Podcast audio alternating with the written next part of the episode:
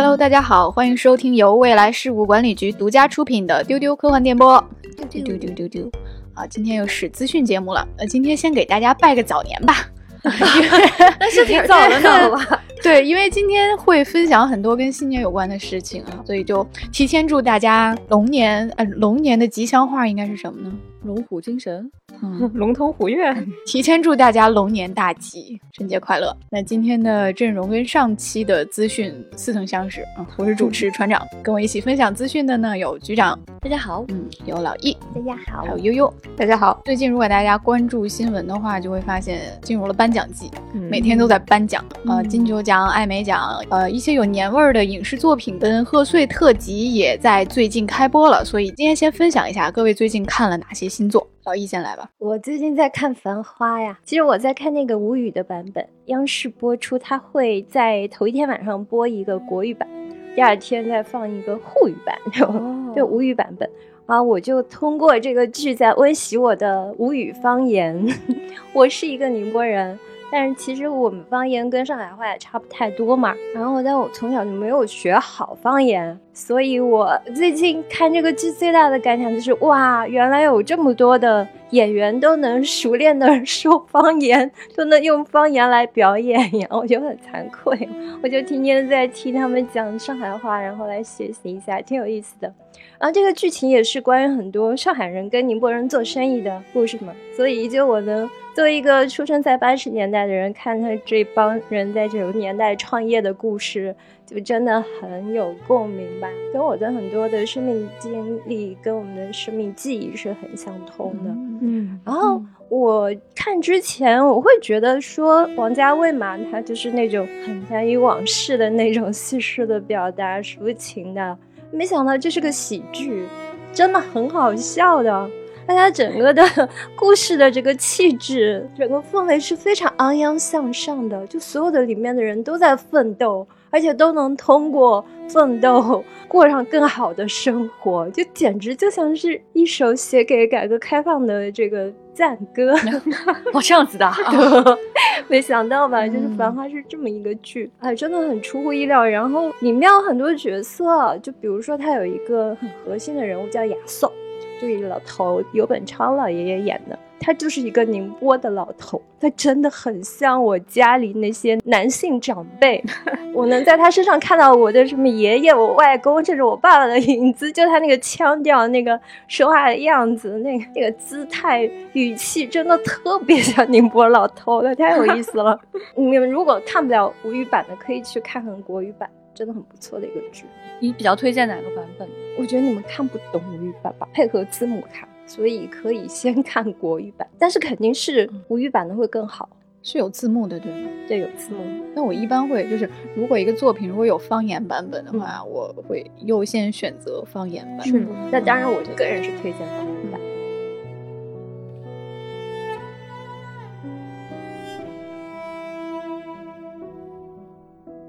然后我还看了五郎的这个元旦特辑，就东京电视台吧，就每年在大家什么红白歌会的时候，他们就在那默默的放五郎。哦，是啊。然后五郎的这一这个特辑里面。也是吃了特别多，尤其他吃了特别多的主食、碳水，在冲绳吃，又到台湾去吃，反正走了好多地方，还去了台湾的夜市，吃的又都是什么汤啊、面啊 这些高碳水食物，我觉得他代谢特别好。就是我以前听说，就演员本人说他其实不太能吃，然后他为了显得吃的香，他经常前一天就不能吃东西啊什么。所以我每次看到他为了我们观众吃的那么香，我就很感动，谢谢他，谢谢他，对对对，谢谢你多吃点。那最近其实还有一部关于吃饭的番剧非常火，非常火。哎，对。就是最近刚刚连载的新番，叫做《迷宫饭》。是的，是的，这个好，也是一个美食饭。但是呢，与众不同的是，他吃的都是地下城里的魔物。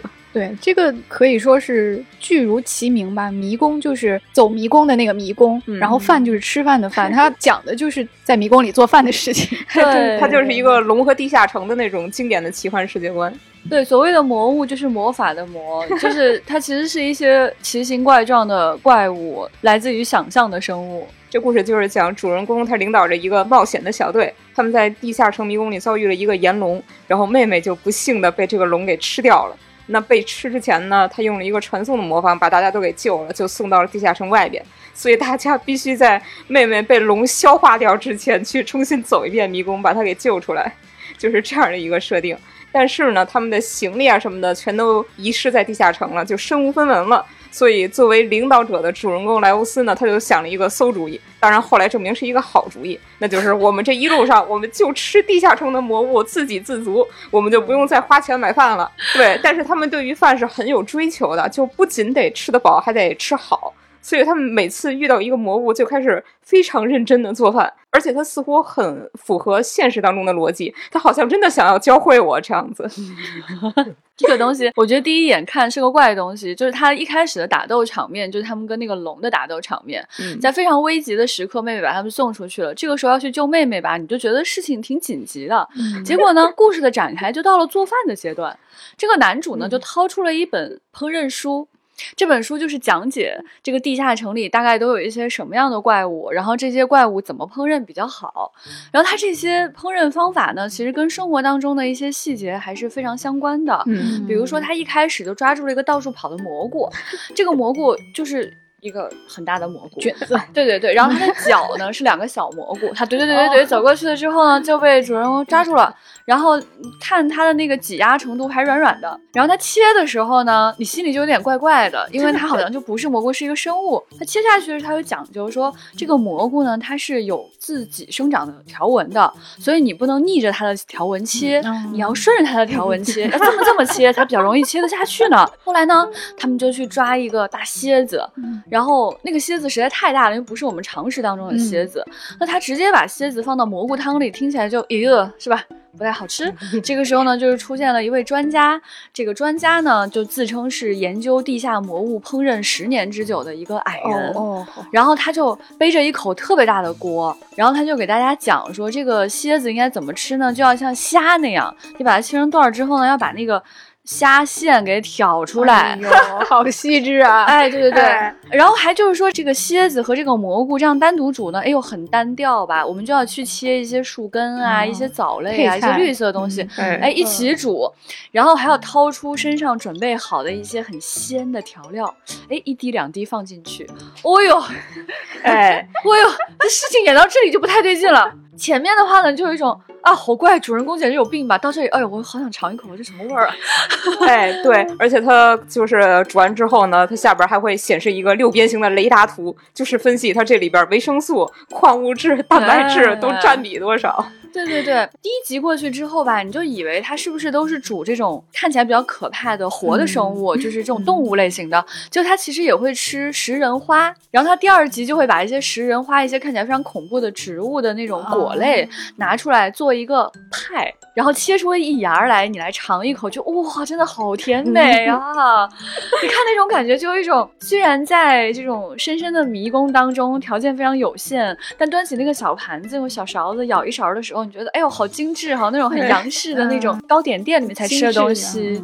对，荤素搭配吧，就是说，哎，对它这个荤吃的还是挺好的。就后边还会有什么炭烤蛇鸡怪，就是它看起来是一只鸡，长着蛇的尾巴，但是实际上呢，那个蛇才是本。体鸡才是尾巴，所以它下的蛋也是那种长长的、软软的蛇蛋。我当时看到我就说这都什么乱七八糟的，但是它又有逻辑在里边。对，而且它在一些图片里面会给你展示说这些魔物其实有些还有人形，感觉像美杜莎啊什么。我就很期待他们准备对这个做什么。就你们还没看到这儿是吗？没有，它就是日番嘛，它就是更新了两集。嗯。哦啊，我听明白，就这帮人他们要去救人，但是。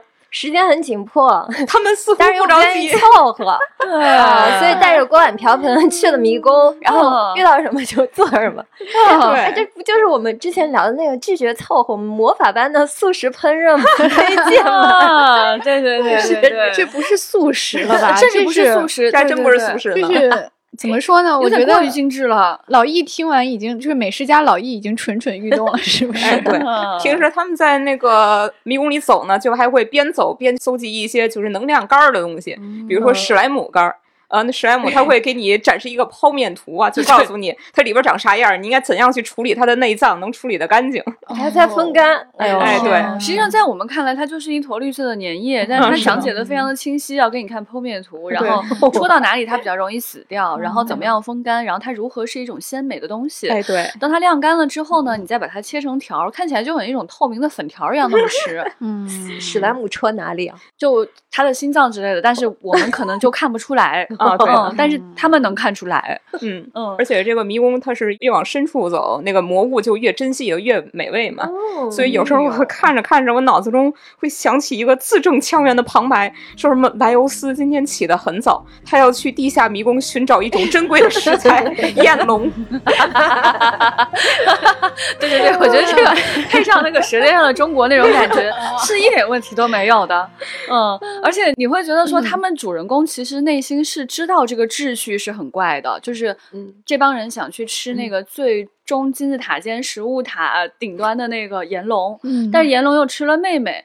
然后 在这个 链条当中呢，他们自己也意识到有哪里不对，但是还是坚定的继续往前走。那所以我们也非常的拭目以待，这个事儿到底要干什么呢？对，其实，在吃魔物之前呢，他们当中有些人就是也会纠结一下，就觉得吃这个也太奇怪了吧。但是没有办法，太好吃了，实在是。作为一个动画番，看着看着竟然咽起了口水，是这种是呢刚才你说到什么烤蛇鸡怪，我嘴里面已经有烤鱿鱼的味道了。所以这个番是鱿鱼的味道啊？它是一个烤鸡，啊，怎么会是这样啊？对啊啊，你不是说是有蛇的尾巴什么？我就脑补了鱿鱿鱼。好神奇啊，船长，你这个也是可以，就是它看起来是蛇和鸡，但吃起来是鱿鱼。哎呦，好特别哦，哦，这这两个部分是可以分开做的哈。有意思。呃它是会在今年春节期间连载，对吧？对，现在已经开始连载，在 B 站上可以看了。好的，对，它其实是有漫画的，如果大家着急的话，可以看漫画。但我觉得动画的好处是看起来很鲜美。是呢，今年过年我就打算看着这个番 下饭了，感谢推荐。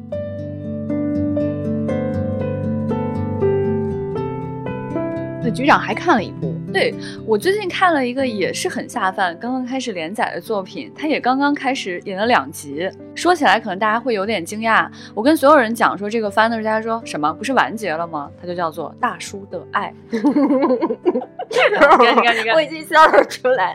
我看了第一季和他之前的那个电影版，我就知道你会看，嗯，因为之前老易就给我推荐了一个番，叫。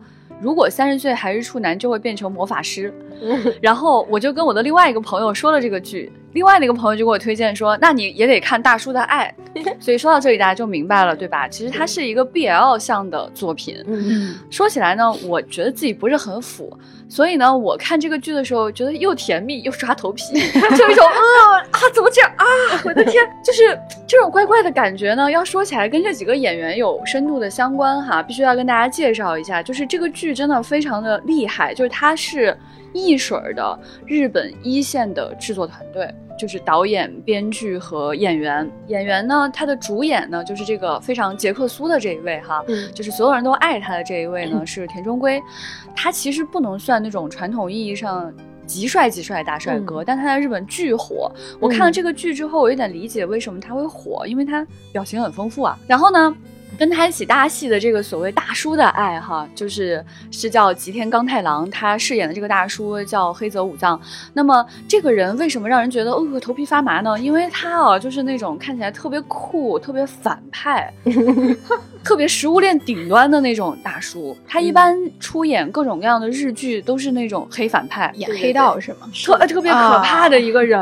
我对他的印象还停留在半泽直树里边儿。啊，对对对，他就是那种很可怕的一个人。然后呢，他在这里面演什么呢？就是那种小甜水儿。哎，我们这个田中圭给他穿上鞋，他就觉得自己特别的 Cinderella。一 know 那个感觉来了吗？怪怪的感觉，就是那种。然后他这个日剧呢，他就开始就是做那种哎小泡泡、小泡泡、小泡泡，哎呀，就是甜蜜的特效，很甜，啊对对对。然后这件事还没有结束，当这个大叔和这个田中圭两个人就是纠缠在一起之后，又出现了一个小帅哥，就是他是日本颜值最高的人物之一吧，他叫林浅都。那么大家有兴趣的话呢，可以去看一下，就豆瓣上关于这几季《大叔的爱》的评价，大部分人是因为他来看的，很多人啊小林子如何如何。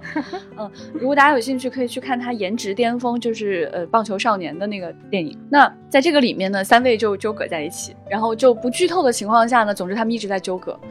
然后时间过去了很久之后呢。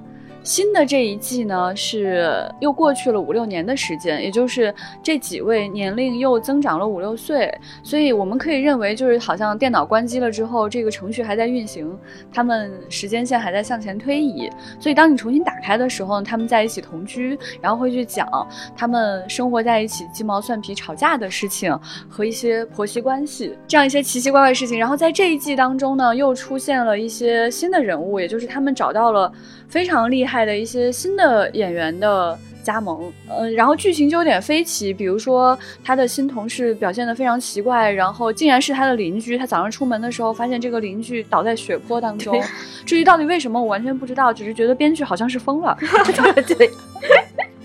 又鸡毛蒜皮又凌乱，但是所有人都欲罢不能的在看，我也不知道我想推荐给你们什么。这个剧有个特征，就是所有的人都在为各种小事发疯，在那边。抓狂，但是他们遇到大事的时候都特别的淡然啊！对对对对，就比如说儿子向妈妈出柜了，妈妈说哦知道了，OK OK 好，好像我的朋友也有过说啊家里有这样的关系，那么祝福你们你们两个好好相处哦。现在我要出去约会了，再见。他的妈妈就是这样。然后就比如说有有个中年女性，她的儿子找了一个年纪比自己还要大的女朋友，她觉得这哦这个事情没什么，然后她又发现这个。女朋友跟自己竟然是追星上的同单，这个时候他就很抓狂，好奇怪呀！呀，怎么跟我同单呢？我觉得老易总结的特别对，就大事淡然，小事疯批这种感觉。对，然后我觉得呢，如果大家有兴趣的话，可以去看他们这些演员的表演和演绎。就是你可能如果喜欢这一位非常优秀的演员，你可能会在这个剧里看到你在别的地方看不到的他的表情和奇怪的状态。而且呢，呃，日剧有一个比较重要的特征，就是他。喜欢伴随着你的那个季节和时间向前推移，所以它播出的时候基本上就是呃秋天啊、深冬啊、新年啊等等等等这些时间你会看得到。所以如果大家有兴趣的话，可以去让它伴随着你过年也是可以的。不知如何评价呢？不知如何评 价，只能再看一眼。其实我也看了一部怪怪的日剧，就又怪又好笑的日剧啊，不是剧啊，是。一部电影叫《入侵者们的晚餐》，然后呢，它是这个重启人生的编剧笨蛋节奏老师的新作，然后是重启人生的原班人马来拍摄的。哦，嗯，我觉得跟刚才那两部《迷宫饭》和《大叔的爱》连起来就非常的和谐，就是都是那种日式笑点，而且这部尤其的有笨蛋节奏式的那种幽默在里面。这个故事是讲什么呢？就是一个家政公司的保洁。这个保洁听说他们社长逃税，他就和同事商量说：“我们去社长家偷钱，呃，这样他丢了也不敢报案，那我们就平分。”同事说：“好啊，好啊，我叫上我另外一个朋友吧，他是一个侦探剧迷，他知道好多作案手法，他可以帮助我们。”然后这三个人因为一个道听途说的消息啊，社长逃税，就开始大声的、认真的在咖啡馆密谋这样一个漏洞百出的作案计划。就是你没有看过比他们更业余的小偷了。然后实施作案的当天呢，那个女主角就穿着一身黑衣服走到社长家楼下了。然后突然发现，哎，我穿了一身黑衣服，这一看不就是抢劫的吗？哎呀，现在再回回家换衣服也来不及了，都走到这儿了。那要不我们三个人换一下衣服吧，让黑色平均到三个人身上不就好了吗？嗯。然后他们就开始在脑回路什么？对。然后他们就开始在停车场换衣服。换完之后，就是每个人身上的穿搭都变得奇怪了起来嘛，在抱怨说：“哎呀，这下我的袜子跟裤子就不搭了，这样显得我超没有品味，对不对？还超不搭的，你们马上就要入入室盗窃了呀！”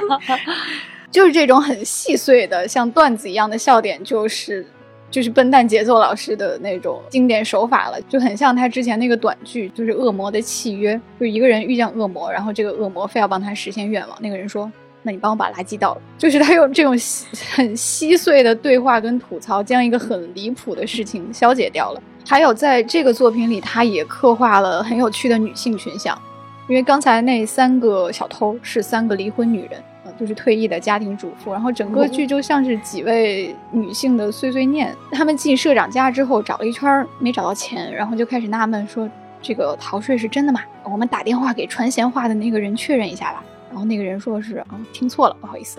哎呀，错怪社长了，怎么办呢？过意不去。那我们给社长家做一下家务吧。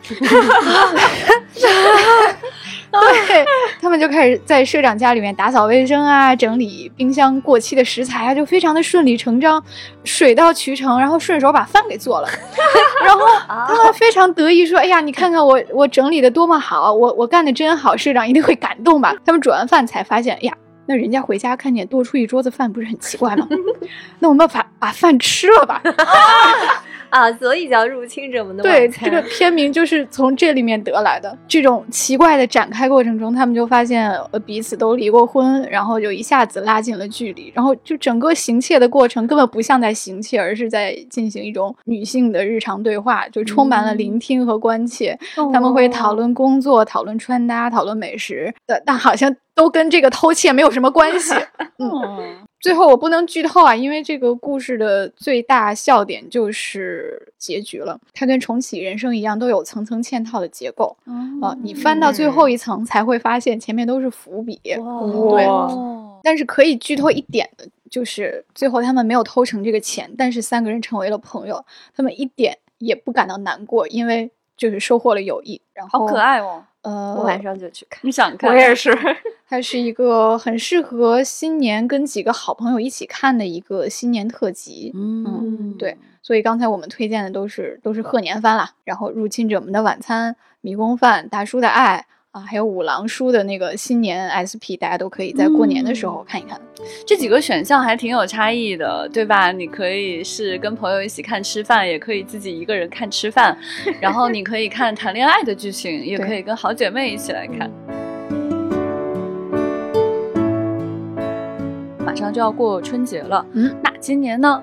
我们的科幻春晚已经在紧锣密鼓的筹备当中了，是的，所以现在已经有很多的信息可以来给大家剧透了。说到今年呢，竟然已经是第九年了，嗯，我都很难想象哈。就是刚开始做的时候，心里想的是，假如它将来可以成为一个传统就好了。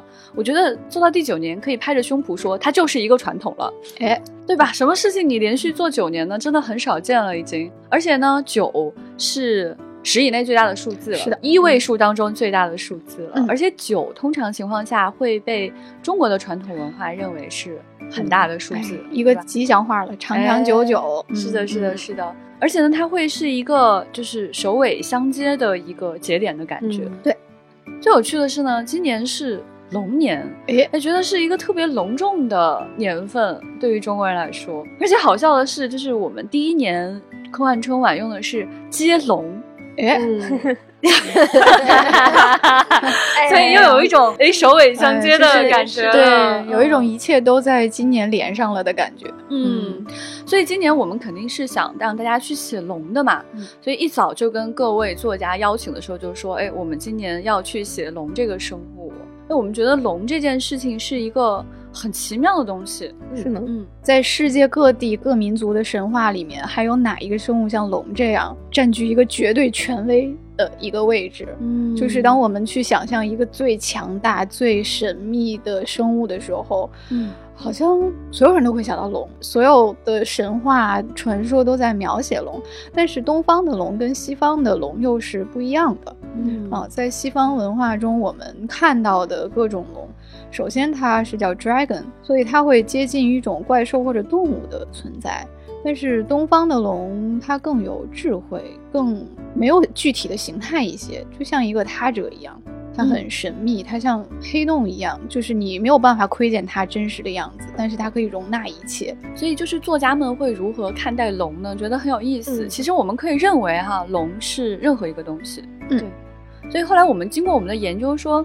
其实你说它是一个他者哈，或者它是 AI，还是外星生命，还是一种新的组合生命，还是某种精气神儿，一种精神内核，其实都是可以的。所以我们会觉得说，如果作家用龙来做展开的话，它应该会特别的丰富跟神奇。嗯，那么今年的主题应该是什么呢？也不能是“龙”这个字吧？嗯嗯嗯。经过我们绞尽脑汁的思考，它就是有龙则灵。哎，我们就非常喜欢这句话。嗯，而且“零”这个字就会让人觉得意味着非常多的信息。哎，就看作家们会怎么去解读这个字。而且对于一个新年祝福来说，这个字也是一个非常美好的字眼。嗯，那么我们今年都邀请到了哪些作家呢？一共有十一位。他们分别来自中国、日本、加拿大和澳大利亚。今年的作者阵营，我真的非常满意，我个人非常满意。哎呀，美滋滋，美滋滋，特别喜欢的作者。首先有我们陈景波老师，我就按照作者那个拼音排序来介绍。还有蔡建峰，就是呃，原来笔名他叫吴行者，都是我们年轻的作者。然后德里克·昆士肯，我们熟悉的加拿大科幻作家。还有韩松老师，然后还有李夏，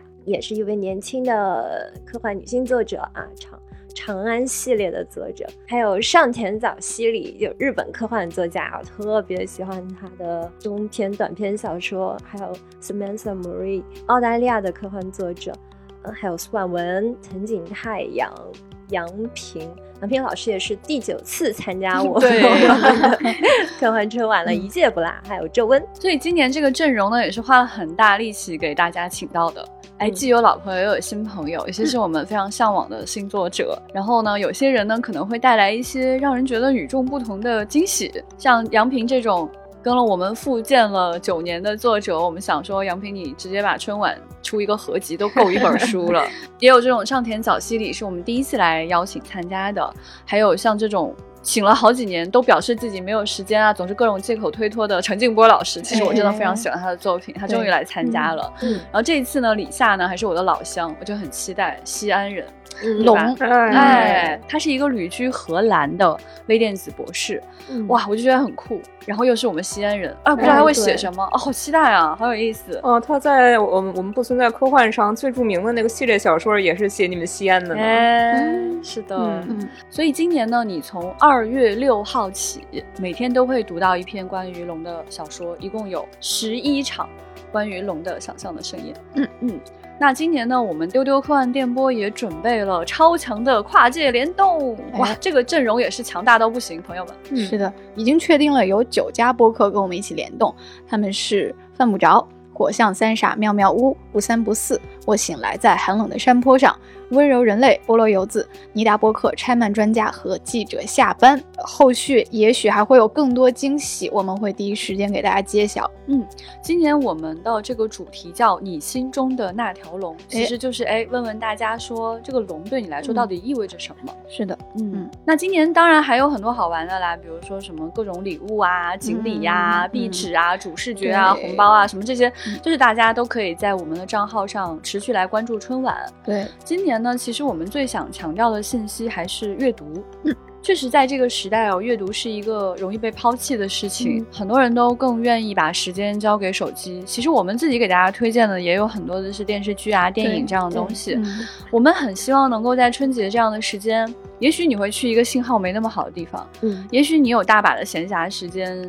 但是乱糟糟的，你只想刷手机。嗯，但是我们很想说，就是其实能够静下来读一个东西，用文字来感受这种想象的魅力，永远都是一个很幸福的事情。所以今年呢，我们还会给大家准备一个阅读的接龙，哎，龙哦，接的是龙哦。哎，我们今天这个玩法呢，就会邀请到作家和大家喜欢的一些科幻圈的人来给大家推荐。自己喜欢的书，啊，这个也会接的起来，就会变成一条龙啊！推荐大家去看这个我们精心准备的接龙的视频。对，特别要求大家一定要推荐一本适合春节读的科幻，到时候你就可以获得一个适合春节的科幻书单。嗯，哎，是的，今年最隆重的一件事情要跟大家去讲，就是我们多了一个联合主办方，它就是人民文娱。那我们非常期待今年的春晚可以陪伴大家继续去过一个科幻的春节，欢迎大家在各个平台上关注我们。那我还要特别推荐一下，丢丢科幻电波也会有两期关于科幻春晚的特别节目，有一期呢会是我们的传统艺能丢斯卡颁奖典礼，哎，还有一期会是科幻春晚的解题，就我们也会聊聊自己心中的那条龙是什么。我们最近在筹备丢斯卡，是的，我跟大家讲，真的非常的精彩。对，因为其实疫情之后的这一年，就有很多新的信息爆发出来，嗯。然后经过我们非常痛苦艰难的这个厮杀，然后 PK 掉了一些，甚至我们都觉得还蛮重要的东西，嗯，所以留下来的那些呢，可以明确的代表我们对于这样一年的嗯观点，哎，大家可以期待一下。嗯，那还有一件大事要向丢丢的听众们宣布，那就是从下周开始，丢丢科幻电波决定一周一更，请局长来讲讲为何会做出这个决定呢？对，经过我们非常深入的思考，尤其是当我们得知我们丢丢是世界上更新最频繁的博客之后，我们进入了一种新的反省和 新的新一轮的思考，就是嗯我们要不要这么频繁的去更新，还是我们更希望能够静下心来给大家提供更高质量的作品？我们其实更加希望做到的是能够每一周都给出更好的作品，可以把这种频繁更新带来的时间上的压力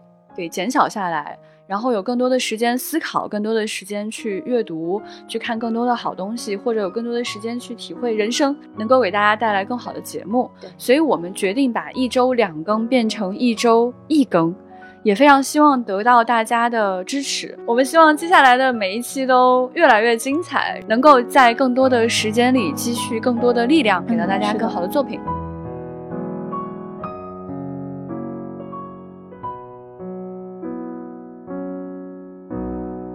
那今天的资讯其实是有一个关键词的，嗯接下来就给大家讲讲这个关键词是什么。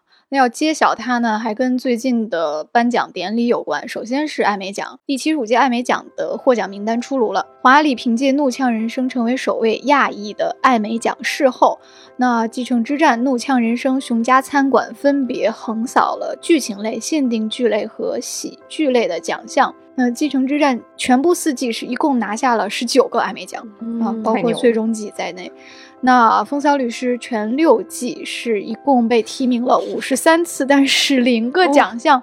也是破纪录嗯。一句话总结就是，大赢家跟金球奖其实差不多，嗯就是幸福的赢家总是相似的，但是 错失大奖的各有各的遗憾吧。哎，就反正这一届就是奇幻科幻类全军覆没了，哎对，拿的都是技术类奖项，在一些没有被大肆报道的地方，像最佳生还者，他拿了一个最佳假肢化妆奖，然后哦龙之家族拿了最佳的科幻奇幻服装奖这样的奖项。嗯悠悠对安多有什么话说，对吧？哎在提名阶段势头非常的猛。是呢，那我还能有什么话说呢？安多其实是目前为止星战最好的剧集，没有之一。它整个的节奏、那个剧情张力真是张弛有度，没有一集是拉的。但是呢，为什么他就没能得奖呢？这个咱也实在是不好说。那接下来呢，就是美国评论家选择奖也开奖了，情况类似哈。电影类呢是奥本海默获得八奖领跑，芭比也获得了六个奖项，艾玛斯通和保罗吉亚马分别获得了影后和影帝。那剧集类的也是《继承之战》《熊家餐馆》和嗯，《怒呛人生》这个老三个横扫了各个单元。那其实值得一提的是，芭比获得了最佳原创剧本等等多个奖项，其中今天资讯的关键词就来了，哎。这个高司令他的金曲《I'm Just Ken》获得了最佳歌曲，所以他领奖的时候呢，他的面部表情过于的困惑，过于的好笑，于是就上了热搜。啊，因为他是肯，所以大家给他一个评价说他是 confused。对，就是有一种来自于肯的特殊的困惑，叫 confused。所以这个词其实也代表了我们的心情吧。嗯就是的我们认为其实可以得奖的一些作品，哎在今年基本上都落选了。是的，是的，然后你说在芭比当中也有那么多好听的歌曲，但得奖的偏偏竟然是一位男性，他就是肯。嗯肯本人就非常的困惑呀。嗯，不过另外还要提一下，就是哈里森福特在今年的评论家选择奖获得了一个终身成就奖，嗯，然后我我看见他还跟高司令合影来着。就是高司令在《银翼杀手2049》里面扮演福特的接班人嘛，他是新一任的银翼杀手 K。你看这个 K 吧，就是 他要当肯这个事情，在那个时候就已经冥冥中注定了。然后我看 两任银翼杀手在后台合影的时候，高司令看起来也还是很 confused。那么最佳影片是《奥本海默》，我们喜欢的《芭比》呢，只获得了最佳喜剧片。然后大家可能会觉得比较实至名归的，也比较喜欢的呢。就是《蜘蛛侠：纵横宇宙》获得了最佳动画片，那么就恭喜各位获奖者啊！对于遗憾未能获奖的，我们继续表示 confused。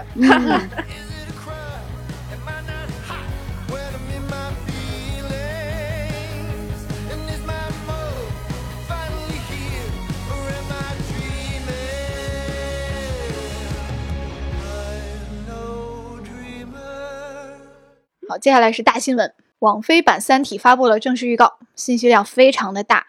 那它一共会有八集，会在今年三月二十一号的时候开播。那我来说说这个预告片里都出现了什么。就首先，网飞的片头我还是挺喜欢的，就是网飞的 logo 那个红色的 N 伴随着一个三星系统出现，然后我觉得还是一个挺好看的设计。然后呢，就是进入了科学家看见倒计时的场景，然后警方开始调查科学家的接连死亡的事件，然后又出现了粒子对撞机，然后得知真相的科学家。纷纷自杀，然后呢，又出现了许多第一部中的名场景，像是审判者号啊、古筝行动啊、红岸基地啊，也出现了叶文洁按钮的画面。然后呢，就是宇宙闪烁，你们是虫子。然后原著第二部和第三部里的场景就出现了，那就程心和韦德就出现了。然后呢，他们一起戴上 VR 眼镜，进入了三体游戏，好像一起在行动谋划着什么啊。他们还一起仰望天空中一个大圆环，也不知道什么。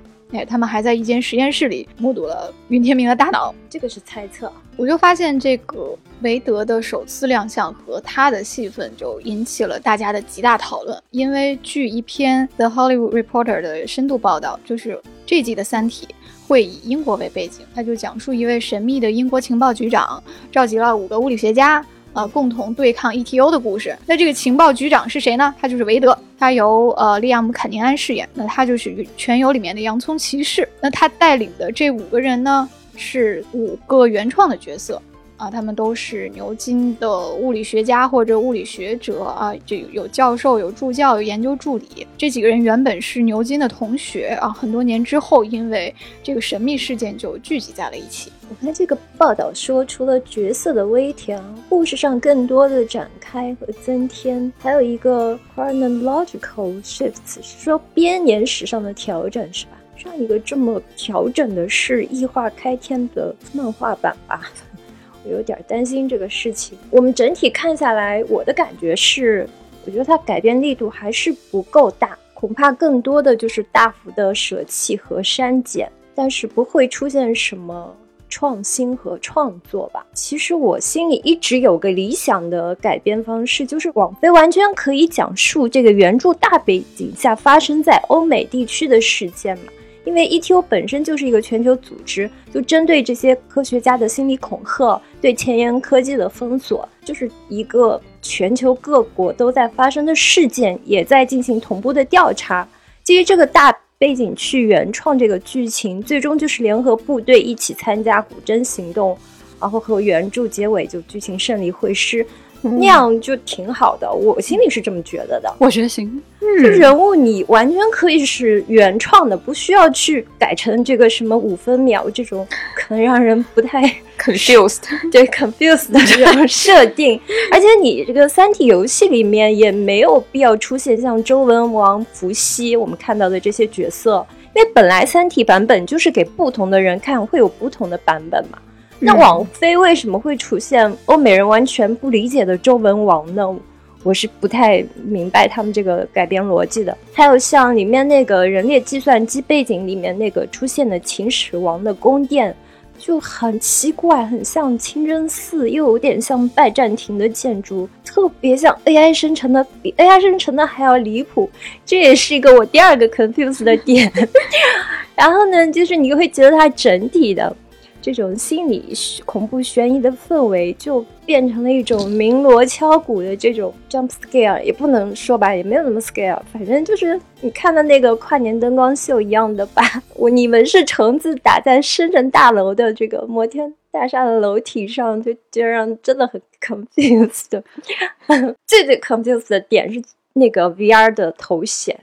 看到了一个镜面反射，就你觉得乍看似乎是很像三体人设计的原理的，但是你仔细看，就结合上一版的这个预告片，你会涌出更多的疑问。他说他没有显示屏，没有充电口，没有耳机，但是可以达到戴上这个之后就完美的模拟人类所有感知的这个效果。就你可以推测说，这个头显其实是集合了非常多的人类。目前完完全无法想象的黑科技的到底是啥技术？因为你想这个东西，它不可能是三体文明直接传送过来的。嗯，因为如果三体文明可以直接把这种宏观的实体超远距离传送的话，那就逻辑崩盘了。那他派一百个质子过来就完事儿了，对吧？就恐吓什么科学家这些剧情就不用存在了。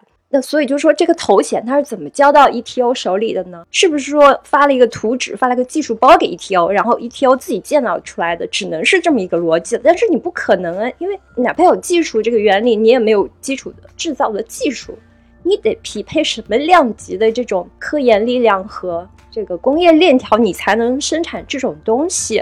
ETO 当时就剧情里看，它是一个比较隐秘的这种潜伏的一个组织状态。ETO 怎么会具备这样的能量呢？是不是？对，那 ETO 对成员的筛选是非常谨慎和隐秘的，就是他会通过层层考验，确认了你的思想跟他们一致，是同质了，才会告诉你那个真相，就是背后是外星人。那他使用的设备其实都是没有超出时代限制的，像大刘他设计的那个微装具，就是类似于现在的 VR 嘛，它肯定不是所有人都有，但也不是什么特别新鲜的科技。那它真正的黑科技其实是游戏剧情的设计。那个设计确保了只有最聪明的人，他才能够去洞悉那个表面之下的信息量嘛。那我们现在看到的这个预告就是网飞版 ETO，它直接端出来一个非常厉害，呃，一看就非常未来感，然后不是现在的人能造出来的神器，就感觉好像是三体人直接跳脸了，就昭告天下是我外星人来了这种感觉。我所以，我们猜测说，它肯定大量的删减部分比较多嘛，因为你看，它明显把这个叙事的层次给省略了。三体一开始是汪淼的视角，他是不知道这个事情后面有人或者有什么存在，要慢慢的告诉你说这后面有，但是我们不知道他是外星人，然后再一层一层的递进。这个剧它就是一开始就明火执仗，告诉你爷背后有人来了，我吓唬你们来了，是这个感觉。这段时间看到这个预告片，就发现大部分的网友都在。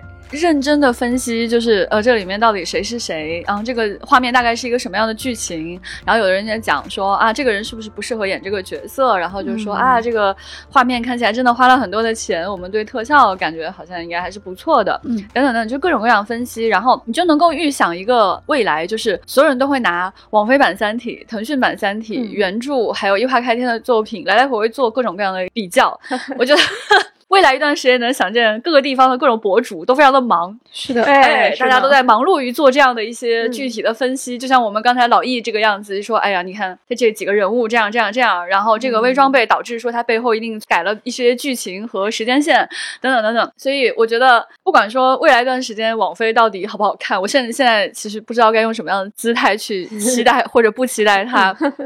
但但可以想见的未来是，我觉得搞这些分析还是挺快乐的。是的，因为我。觉得我自己可能一开始对于《三体》这件事情未来的发展是没有什么特殊的预期，你甚至都不会觉得你有生之年能看到他的作品搬上荧幕。嗯。结果一下子这么多，然后你就有一种有就很幸福，然后你就可以去研究它，可以搞它，这种哎，还是有一点点这方面的快乐的感觉的啊。我朋友有一个观点，我觉得说挺好的。他说他希望王菲版《三体》能成为一种文化反射。我们知道那个文化反射嘛，《三体三》里的一个概念，就是三体人创造了特别多的模仿人类的文艺作品，包括什么电影、小说、诗歌、音乐、绘画等等。人类文明在宇宙中就有了一面镜子。使人类能从以前不可能的角度重新认识自己。嗯，就通过哎像美国人的改编，那么他们对《三体》的理解、他们的取舍和表达，能够给我们提供一个全新的关照自身文化的镜子。我觉得这哎个说的真好，有意思很好的，嗯。嗯，所以其实我们还期待有更多的改编。每次悠悠讲啊，星球大战》有这些、这些、这些那些的时候，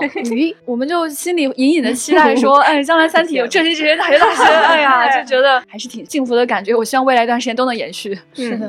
刚才老易说的期待的改编是 ETO 北美分部那边，我就觉得这个思路真的超好，就我特别想看到很多很多的原创啊、衍生啊，能够去填补原著里边的空白。哎，即使他们提名没得奖，我觉得也可以。那就要再提醒一下大家哈，这个剧集的是今年三月二十一号开播，去年就是三月份的时候，大家都在追腾讯版的《三体》嗯。我记得哎。去年过年的时候，那个兴奋劲儿我持续了好几个月。是是我 整个上半年都特别快乐，因为所有人都在追科幻。哎，你看今年又是这样，对吧？大家可以看完科幻春晚就看网飞版的《三体》，你看都给大家安排好了。哎，安排好介绍介绍了，嗯。那到时候我们也会跟大家一起追剧。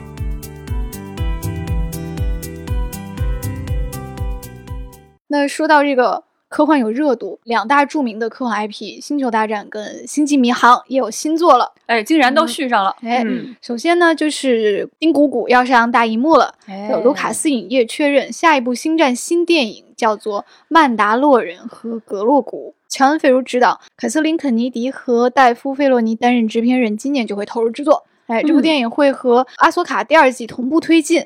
那嗯星战迷悠悠可谓是狂喜呀、狂喜哎 这时隔这么多年，星战又有新电影了，而哎且比较放心的是拍的是谷谷，哎，那这还谁还能不看呢？其实这个事儿他去年就有传言了，当时说的是卢卡斯他想把《曼达洛人》第四季改成院线。因为现在迪士尼又改变了策略，他们想开始考虑院线上映了。这几年一直都是衍生剧上流媒体嘛，嗯嗯，那现在宣布的这个，实际上看来跟《曼达洛人》第四季就是还是不是一回事儿。《曼达洛人》第四季的剧本已经写完了，但是罢工还没有能开拍。从这个片名我们看到，有一位的地位提升的非常快。哎大家都知道这个剧它叫《曼达洛人》，嗯，哎，结果这个电影它叫《曼达洛人和古古》，所以说 那下一步就是古古了吧？就没有曼达洛人了，洛人 看起来情况是这么一个趋势。哎，我个人表示一下期待吧。嗯其实这个乔恩·费汝是个很有意思的人，嗯，他一直是星战新系列的主导开发者之一，是一个真正的科幻迷。嗯，而且他在钢铁侠当中有重要的角色，啊他其实是那个管家型的角色，嗯然后后来还跟小蜘蛛一起有很多对手戏，嗯而且他还给自己安排了一个剧情，就是他还去追那个小蜘蛛的婶婶。就给自己加了很多戏呢，这个人。而且你们回顾一下，就会发现这个人特别有意思的一点是，如果我没记错的话，他应该是《Friends》里面 Monica 的男朋友。对对对，是 而且他当时就饰演一个很像钢铁侠那样一个人，就是他有自己的这个 IT 帝国，特别有钱，哦然后特别喜欢 Monica，想给他投资一个餐馆儿。然后后来他就觉得说，不行，我要教练，我要打拳击。每天把自己打得非常非常的惨，喜欢打架，然后后来 Monica 就离开他了。然后大家想，这个角色是不是非常像钢铁侠呢？所以他后来参加这个就一点都不意外。所以这个人实在太有意思了，我觉得咱们可以持续关注他，就是他如何从一个自己喜欢的。大 IP 当中去挖出很多很多的东西，他给我们的人生也有很多启发呀，朋友们。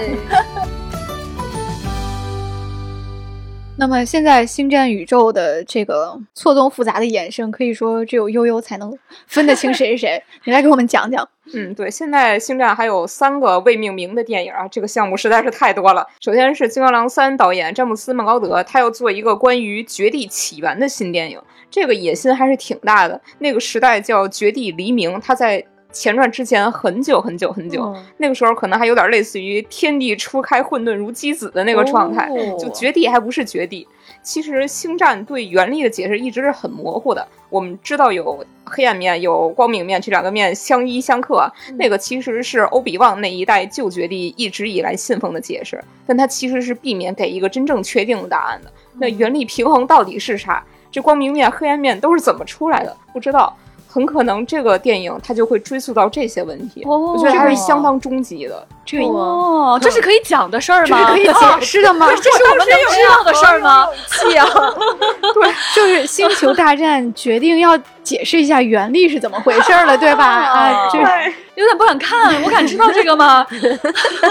找不到我们就吓死了！所以当时我看到他要拍这个事儿，我就觉得非常的震惊，就很佩服于他的勇气。另另外第二部就是《惊奇少女》的导演叫沙梅奇诺伊，他要指导一个关于新绝地武士团崛起的新电影。那这个主人公就是电影第九部《天行者崛起》的主人公雷伊。呃，也是过了十多年，雷伊他会领导新绝地武士团的故事。呃，那也是主演黛西·雷德利会回归。另外还有一个我个人更期待的就是戴夫·费洛尼他要执导的一个新电影了。这个电影官方描述，他说是关于帝国残余和新共和国之间不断升级的战争，它会是一个把曼达洛人和其他剧的情节串在一起的高潮。那我判断这个跟古古的电影它还不是同一个，也就是说现在星战有四个电影，确定的是古古的电影，但还不知道什么时候上映。那剩下这几部就都还不知道是怎么回事儿。那它上映日期已经定了，呃，差不多是二六年年底和二七年年底。我注意到悠悠说的是古古 的电影，古古的电影，哎，我个人十分的期待。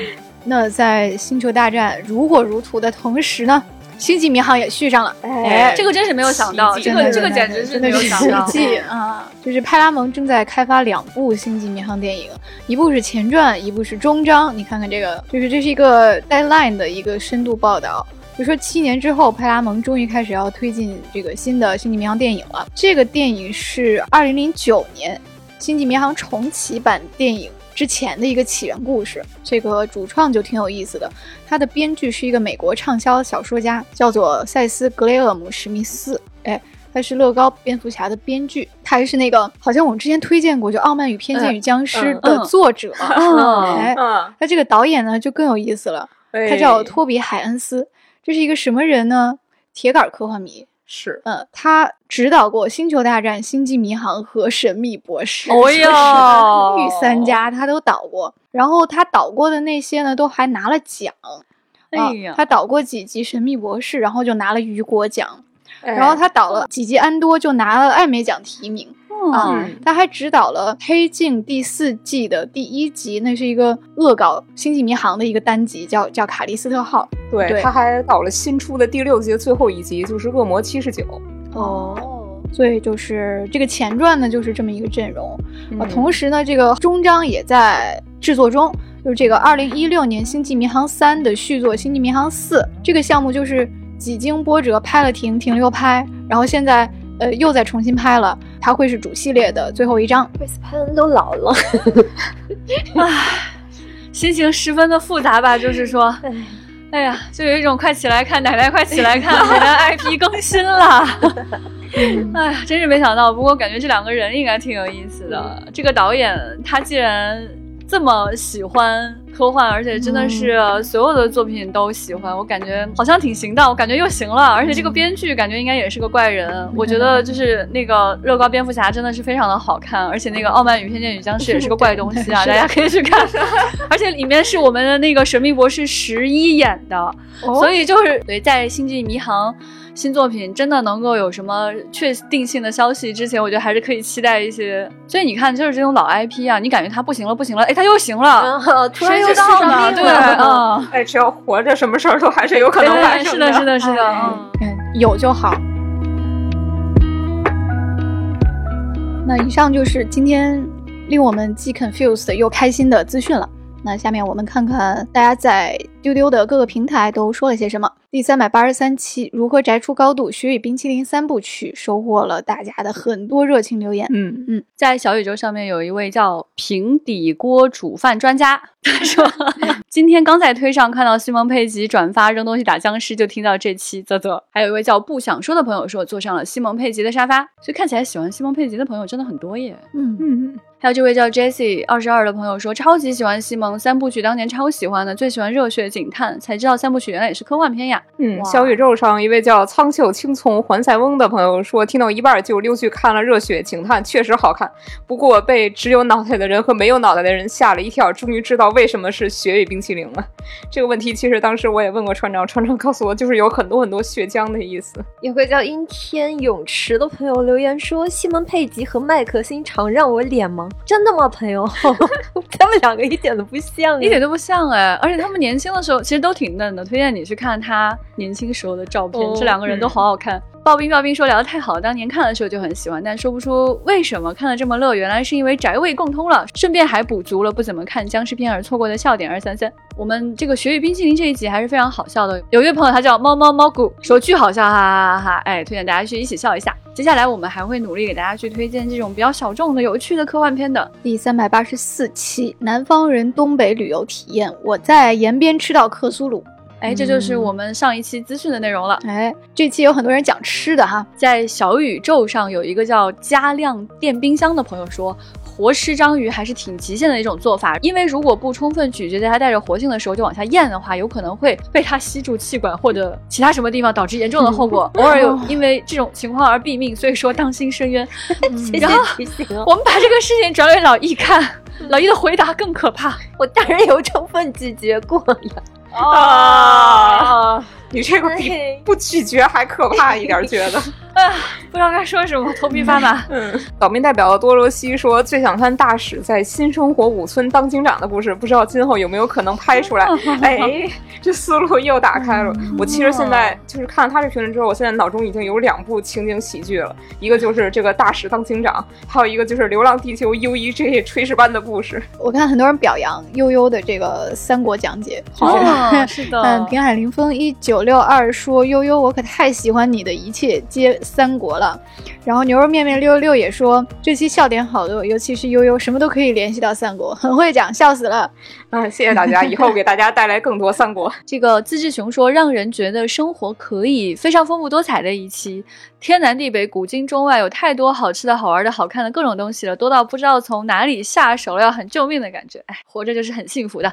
接下来还可以看什么科幻春晚啊，三体啊，是吧？第三百八十五期，科幻里好多职场都有毒。星战 UA 职场分析，在小宇宙上，这个 Joy 乔伊说，据说哥斯拉电影就是在批判日本社会惆怅的会议和将死的形成机制，新奥特曼也是体现了这种日式章程社会吧。真在批判吗？我觉得他还 enjoy 这个事情啊，明明就很喜欢。我们一起来开会吧，再开一个会吧。嗯，微博上有一位叫做作死圣手陆小白说，就是说《星际迷航》新电影版这一个系列啊，哪一集没有肉眼可数的两位数以上的红制服被吸到外太空去？企业号或许是个好职场，但绝对不安全，物理的那种。这个说的有点正确。我觉得这个问题不是企业号不安全，而是你穿红衫不安全吗？难道不是在太空就不太安全？你看，随便听听，randomly 这位朋友就不同意了。看到主题就知道，有毒的职场环境肯定不包括星际迷航，因为领导永远带头冲锋。嗯。那我们星球大战这边的领导，他只会暗中躲在幕后指使你去。前面这几期内容呢，也是我们精心为大家准备的，尤其职场这期啊，我们真的花了很大的力气去做前期的准备。嗯，所以接下来我们也非常期待跟大家去分享更多有意思的内容。如果你们想听什么，对什么东西感到好奇或者什么疑问，也欢迎大家来给我们留言，然后帮助我们找到最有趣的那个选题。哎，那今天的节目就是这些，欢迎加接待员的微信 f a 零五零四进群，跟丢丢的听众们一起聊天。也欢迎大家在各大平台给我们留言，转发给你的朋友，点赞收藏。嗯，欢迎订阅我们。那么我们就下期节目再见，拜拜，拜拜。